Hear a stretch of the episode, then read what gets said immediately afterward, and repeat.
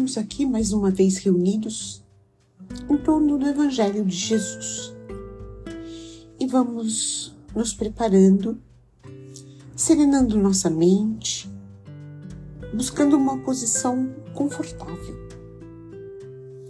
E para ajudar nesse relaxamento e nessa preparação, inspiramos lenta e profundamente, absorvendo a energia positiva do ambiente. Expiramos, eliminando nossas negatividades e relaxamos. Inspiramos, expiramos e relaxamos mais. Vamos nos concentrando no nosso ambiente, nos sintonizando com os amigos espirituais que já estão aqui presentes e que darão sustentação ao nosso Evangelho nós nos irmanamos física e espiritualmente no mesmo ideal, o bem maior. Saudamos os nossos mentores individuais, agradecendo o amparo que recebemos. Saudamos as equipes de higienização, proteção e defesa de ambientes. Vamos acompanhando mentalmente essas equipes que percorrem cada cômodo das nossas casas, limpando paredes, tetos e chão, removendo todas as negatividades, queimando os miasmas, desfazendo as formas pensamento. Nos ligamos em seguida ao mentor do nosso lar e aos mentores responsáveis pelo nosso evangelho e suas equipes agradecendo todo o auxílio e fortalecimento que recebemos a cada semana. E dessa forma, chegamos aos planos de Ricardo e os cruzados, sempre atentos à segurança e guarda das nossas casas. Pedimos que eles reforcem essa segurança e pedimos que nos acompanhem até os planos dourados de Ismael o anjo tutelar do Brasil, cuja missão é a evangelização do povo brasileiro. Nos colocamos à sua disposição para auxiliá-lo nessa difícil tarefa. Ismael nos acompanha até os planos de nossa irmã Maria de Magdala, exemplo maior de reforma interior pedimos que ela nos auxilie no entendimento dos ensinamentos do Mestre. E com Maria de Magdala, seguimos até os planos de Maria de Nazaré, nossa mãe maior. Maria nos recebe, nos envolve em seu manto azul de luz. Pedimos que dulcifique os nossos corações, aumentando assim a nossa capacidade de amar e de perdoar. Maria nos convida para irmos ao encontro do Mestre Jesus. Ele já nos aguarda. Agradecemos pelos seus ensinamentos. Pedimos que esteja sempre ao nosso lado. Pedimos as suas bênçãos. E ele nos convida para irmos até o Pai Celestial, através da prece que ele mesmo nos ensinou. Pai nosso, que estás nos céus, santificado seja o teu nome. Venha o teu reino. Seja feita a tua vontade, como no céu, também sobre a terra. O pão nosso diário dá-nos hoje. Perdoa-nos nossas dívidas, como também perdoamos nossos devedores. E não nos introduzas em tentação, mas livrai-nos do mal. Que assim seja, graças a Deus. E dessa forma damos por aberto o evangelho dessa semana agradecendo as equipes espirituais aqui presentes. Pedimos que esses amigos fluidifiquem essa água que depois iremos beber e conduzam a leitura que faremos hoje para o nosso melhor aproveitamento. Estamos lendo o capítulo 8 do Evangelho de Marcos, lembrando sempre, né, que o nosso a nossa leitura ela se faz é, no Novo Testamento, tradução de Haroldo Dutra Dias. E nós estamos no capítulo 8, 8. Chegamos hoje ao derradeiro relato. Então, encerramos o capítulo hoje com esse relato. É um relato que se intitula Requisitos para seguir Jesus e que nós encontraremos também nos evangelhos de Mateus e Lucas. Mateus 16, versículos de 24 a 28 e Lucas 9, versículos de 23 a 27. Começa assim: chamando a si a turba, juntamente com seus discípulos, diz-lhes: Se alguém quer seguir após mim, negue a si mesmo. Tome a sua cruz e siga-me. Pois quem quiser salvar a sua vida, a perderá. E quem perde a sua vida por minha causa e pelo Evangelho, a salvará. Porquanto, que benefício tem o homem se ganhar o mundo inteiro e sua alma sofrer perda? Pois que daria o homem em troca de sua alma?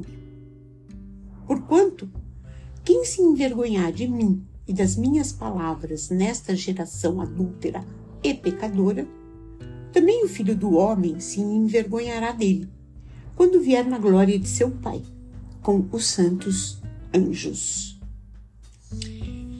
Puxa vida, né? É, esse trecho ele nos traz alguns ensinamentos, mas muita reflexão, né? Eles contêm uma passagem importante, onde Jesus faz uma declaração significativa aos seus seguidores, né? É, primeiro, quando ele fala de negar a si mesmo. Jesus está ensinando a importância da renúncia pessoal. Negar a si mesmo não significa negar a existência, mas significa renunciarmos ao egoísmo e aos desejos egoístas, colocando a vontade de Deus acima de tudo. Ele usa o simbolismo da cruz. E a cruz era, ela era, já naquela época, um símbolo de sofrimento e sacrifício. Jesus está dizendo que seguir a Ele envolve disposição, deve envolver disposição para enfrentar dificuldades e sacrifícios por sua causa. E numa aparente é, contradição, quando ele fala em perder e salvar a vida, ele enfatiza nisso que ao buscar satisfazer apenas os desejos pessoais e evitar dificuldades, a verdadeira vida é perdida.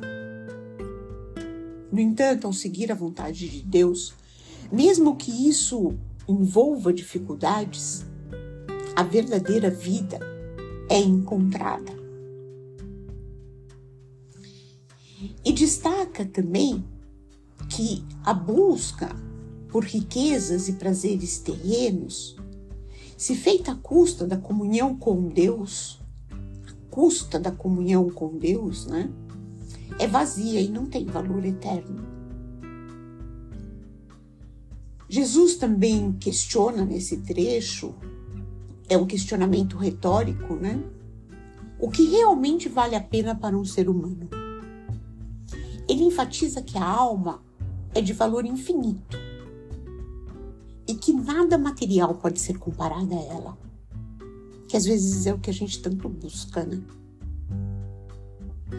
E por fim, ele fala do se envergonhar do Evangelho e de Jesus. Ele adverte sobre a importância de testemunhar abertamente sobre ele e seus sentimentos mesmo que isso signifique enfrentar desaprovação ou perseguição. E isso pode ser uma coisa ainda muito difícil de se fazer hoje. Esses versículos, eles ressaltam muito bem a centralidade do compromisso que devemos ter, do sacrifício e prioridade espiritual na vida do seguidor de Jesus. Eles também destacam a importância de não comprometer a fé por causa das pressões sociais que muitas vezes nós recebemos, ou do desejo de ganhos temporais, principalmente o tempo que perdemos, entre aspas, em conquistas que muitas vezes vão nos agregar problemas e decepções. Em vez disso, Jesus enfatiza a necessidade de seguir sua vontade, mesmo que isso envolva negar a si mesmo e tomar a cruz. E convidados que já estamos para refletirmos sobre esses ensinamentos e outros que podemos tirar desse, desse relato, vamos nos encaminhando para o término do nosso Evangelho. Vamos voltando à sintonia do seu início. Vamos nos aquietando e deixando que um sentimento de gratidão invada todo o nosso ser. Procuramos dentro de nós o que temos de melhor, a melhor emoção, o melhor sentimento para oferecermos em vibrações. Vibremos pelo bem universal, pela paz na terra e boa vontade no coração de todos os homens. Vibremos pelo Evangelho para que ele seja norma de conduta para toda a humanidade. Vibremos pelo Brasil, seu povo e seus dirigentes. Vibremos por todos os sofredores, encarnados ou desencarnados. Vibremos por todos os lares da terra, em especial por aqueles que passam por dificuldades, que possam ser assistidos. Vibremos pelos que nesse pelos nossos irmãos que nesse momento estão em áreas de conflito, que possam ser assistidos pelas equipes espirituais. Vibremos em prol daqueles que se cegam pelas guerras, que o Cristo Sol os ilumine. Vibremos pelos nossos irmãos desencarnados que chegam ao plano espiritual, que eles possam ser acolhidos, conduzidos às câmaras de refazimento, orientados e esclarecidos, até que estejam prontos para se apresentarem a Jesus. Vibremos pelos nossos familiares, parentes e amigos. E vamos deixar em aberto uma vibração para que o plano espiritual a utilize onde ela for mais necessária. E vamos pedir licença ao Pai para vibrarmos por nós mesmos, para que se cumpra em nós a sua vontade.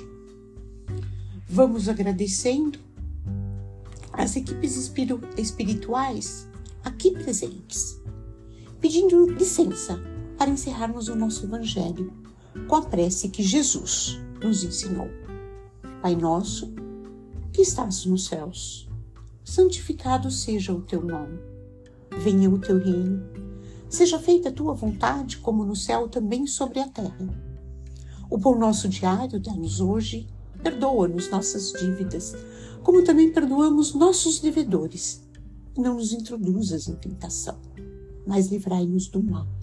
Que assim seja, graças a Deus.